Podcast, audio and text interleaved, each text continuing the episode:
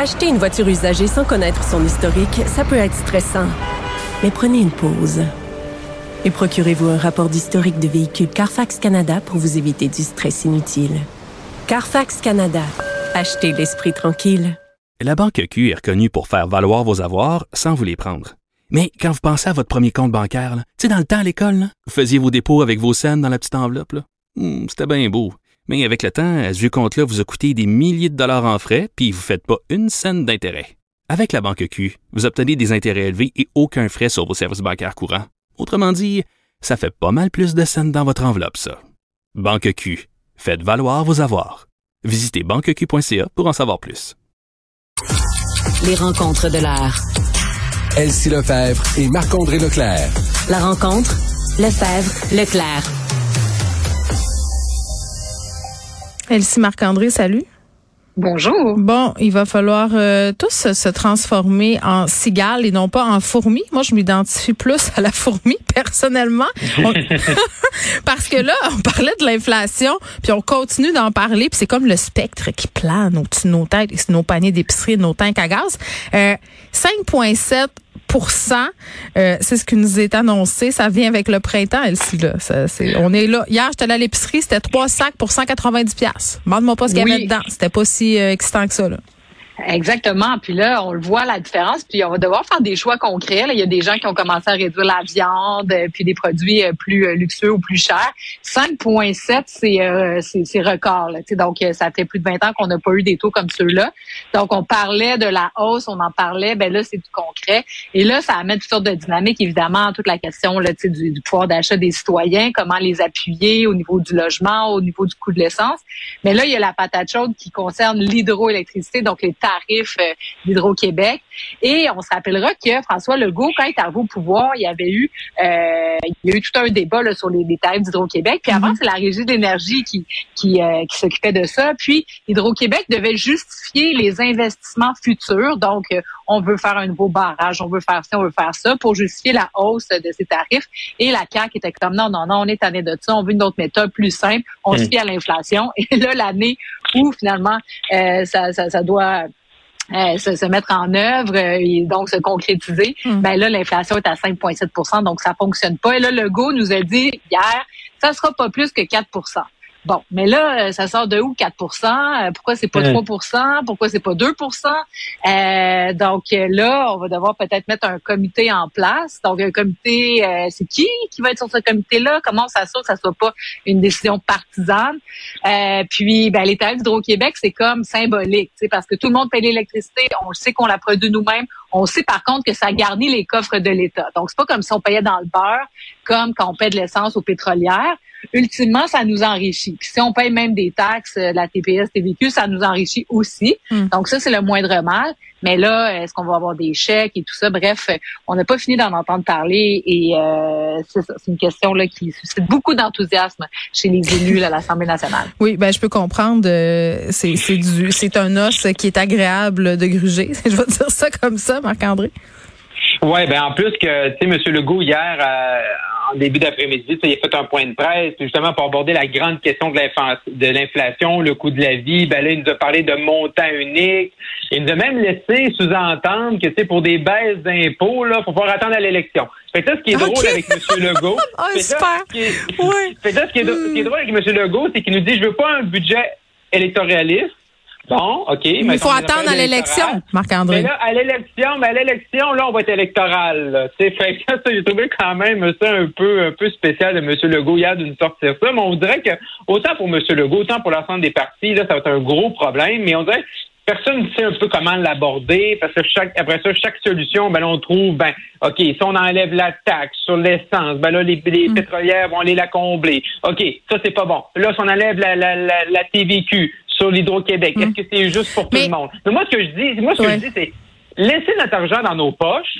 Après ça, vous ne casserez pas la tête à comment nous la redonner, cet argent-là. Je- Il me semble que juste Ouais. ce principe-là, c'est assez facile. Là. Mais euh, moi, je veux revenir à la question du fameux calcul, là, le 4 là, Dans les oppositions, y a-t-il quelqu'un qui a posé la question, euh, justement, sur qui l'a fait, ce calcul-là? Comment on est arrivé là? Ils ils ont-tu dormi au gaz là-dessus?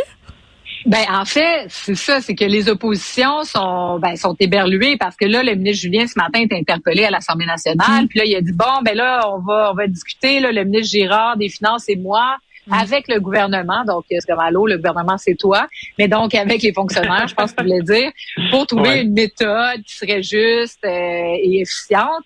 Est-ce que ça va être juste euh, une fois? donc, est-ce que ça va être une méthode qu'on va utiliser juste maintenant? C'est pas clair. Donc, euh, l'opposition, ben, c'est ça, relever ça comme quoi euh, c'était improvisé. Dans le fond, là, ce qu'on plaide à l'heure actuelle, c'est l'improvisation au niveau de la CAQ. Puis M. Legault a pas dit que ça serait 4% non plus. Il a dit, c'est sûr que ça sera pas 4% Donc, ça va être comme en bas de ça mais on ne sait pas exactement. Et puis quand on regarde les tarifs euh, d'Hydro-Québec, euh, habituellement, là, c'était plutôt du 1% 2% donc on n'était même pas dans le 3% Donc, euh, mm. c'est vraiment pas évident comment ils vont jauger ça. Euh, c'est clair que s'ils nous annoncent un chiffre, ben les oppositions, comme tu dis, vont gruger là-dessus parce qu'il n'y aura pas de méthode simple, d'autant plus qu'ils ont passé la loi par le baillon à l'époque. Il faut s'en mm. rappeler. Là, les oppositions n'ont même pas pu euh, je veux dire, se prononcer jusqu'au bout sur le projet de loi, faire venir les experts, etc. Donc, euh, c'est ça. Donc, euh, c'est, c'est celui qui s'est fait prendre. sais. En tout cas, moi, je suis inscrite euh, au prélèvement automatique. Donc, ils peuvent faire tout ce qu'ils veulent. Euh, moi, je, veux, je vis dans le déni par rapport aux augmentations de tarifs de tout en ce moment. Je demande, on va faire faillite vraiment comme faux. Là. Tu sais, tant qu'à faire faillite, on le fait grandement.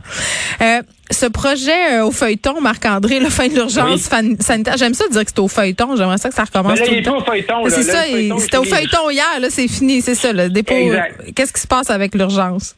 Ben là, le dépôt officiel, le projet de loi 28, a été déposé, un projet de loi de quatre pages. Mais en fait, c'est quand même assez spécial parce que ça prend un projet de loi pour mettre fin à l'état d'urgence. Normalement, mhm. tu fais juste arrêter.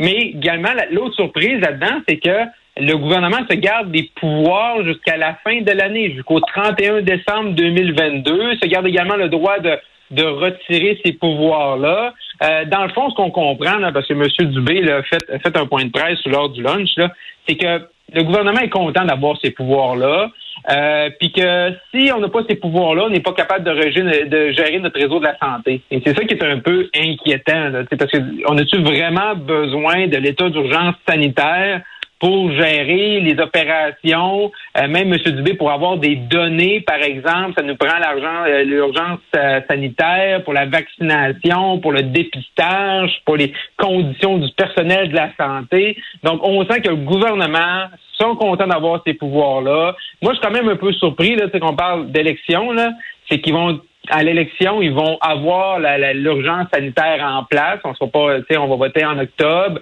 Eux, ils se gardent ça jusqu'au 31 décembre. Là, M. Dubé nous a évoqué quelque chose également qu'on veut pas entendre, la sixième vague. On s'entend qu'on veut pas entendre ça. on n'en parle pas. Ça n'existe pas. Euh, fait que là, fait que on voit qu'ils veulent, ils veulent être prudents, mais ils sont contents d'avoir cet outil-là pour gérer là, euh, l'État là, présentement. Hum, Elsie. Ben oui, puis donc effectivement, c'est qu'avec le projet de loi, on se dit bon, ben s'ils sont capables de faire ce qu'ils faisaient sous euh, l'état d'urgence avec un projet de loi, pourquoi ils l'ont pas déposé plus tôt? Et mhm. euh, bon, le projet de loi qui permet finalement de faire à peu près tout sauf des choses nouvelles. Donc, ils peuvent euh, euh, réactiver les, les, décrets passés, mais ils pourraient pas, ou qui sont en vigueur, mais ils pourraient pas euh, en faire des nouveaux. Donc, ça, c'est une petite chose. Mais tu sais, globalement, moi, je pense que c'est surtout, puis là, c'est plate à dire, puis les oppositions, c'est pas du tout leur narratif, mais tu sais, ce qu'il faut célébrer, c'est la fin là, un peu de la pandémie quelque part, là, parce qu'après deux ans, bon, deux ans de pandémie, puis après deux ans, symboliquement, on met fin à l'état d'urgence au Québec. Je pense que c'est aussi ça qu'on doit quand même relever là, comme aspect positif. C'est qu'en principe, c'est derrière nous. Effectivement, il y aura Mais ça, c'est tellement pas, c'est tellement pas électoraliste de, de, c'est un hasard, Elsie. Ouais, je hein? sais, mais il reste que c'est ça quand même. Là, euh, on en sort à peine. Là, ça fait quoi, un mois et mm. demi, deux mois que ça va mieux. Mm. Rappelons-nous qu'au mois de janvier, on était encore. Euh, mais appelle, euh, appelle en Grande-Bretagne, en Finlande, puis en Chine, voir qu'est-ce qu'ils vont te dire. C'est sûr, c'est sûr. Oh, déni. On continue comme avec la facture d'hydro. Déni énergétique, déni de la pandémie parce qu'il y a du soleil dehors puis que ça ne nous tente pas d'y penser. Euh, Elsie, les enfants ukrainiens, une décision qui a été rendue par le gouvernement Legault, euh, pour ceux qui seront accueillis ici, là, ce sera l'école en français. Exactement. Donc, dans la loi 101, il y a une disposition qui permet que dans des cas humanitaires, on puisse permettre à des enfants, parce qu'on se rappelle que la loi 101, ce que ça fait, c'est que si tu n'as pas étudié au Québec, donc si tu es un immigrant, bien, tu dois aller dans le secteur francophone, au primaire et au mhm. secondaire. À partir du cégep, tu peux choisir. Et donc, pour des raisons humanitaires, on peut contourner cette disposition-là pour que, c'est comme par exemple, souvent les enfants de diplomates vont pouvoir avoir accès à l'école en anglais parce qu'ils sont ici juste pour une courte période. Et là, le gouvernement Legault a tranché, donc a annoncé ça hier. Alors, les jeunes qui viendraient au Québec vont se scolariser en français. Personnellement, je trouve que c'est une bonne idée parce qu'en principe, ces enfants-là euh, s'éduquent présentement euh, en ukrainien. Là, donc, euh, il n'y a pas de raison pour lesquelles ils devraient se scolariser en anglais. Donc, tant qu'à apprendre une seconde langue, ben, ça va être en français. Puis le Québec là-dessus, je pense qu'on est très, très avancé dans les classes d'accueil qui permettent aux enfants, on l'a vu avec des, des, vagues d'immigration là, qui sont venues au Québec, donc l'intégration se fait bien. Moi, je pense que c'est une belle chose que ça se fasse comme ça. Ben moi, la, la seule chose que j'ajouterais à ça, c'est c'est euh, par rapport à je, je, connais pas le système là, scolaire là, ukrainien, là, euh, loin de là, mais est-ce que tout le monde si, si, si là-bas ils ont seulement une langue et mais, si jamais il y en a là-dedans que dans leur école, la deuxième langue, c'était l'anglais, je pense qu'on aurait pu permettre quand même. Tu sais, dire, on est en situation de guerre, la meilleure façon de les de les ramener, puis que vraiment que l'intégration se passe bien, ou peut-être leur ajouter par la suite aussi des cours de français, mais je veux dire, je trouve que la, on est quand même dans une situation de crise, de guerre, on demande beaucoup de choses, on veut les accueillir ici. Faut que ça se passe de belle façon. Mais s'il y en a là-dedans qui ont déjà des bases en anglais, c'est peut-être une façon de que l'adaptation se passe bien aussi pour eux.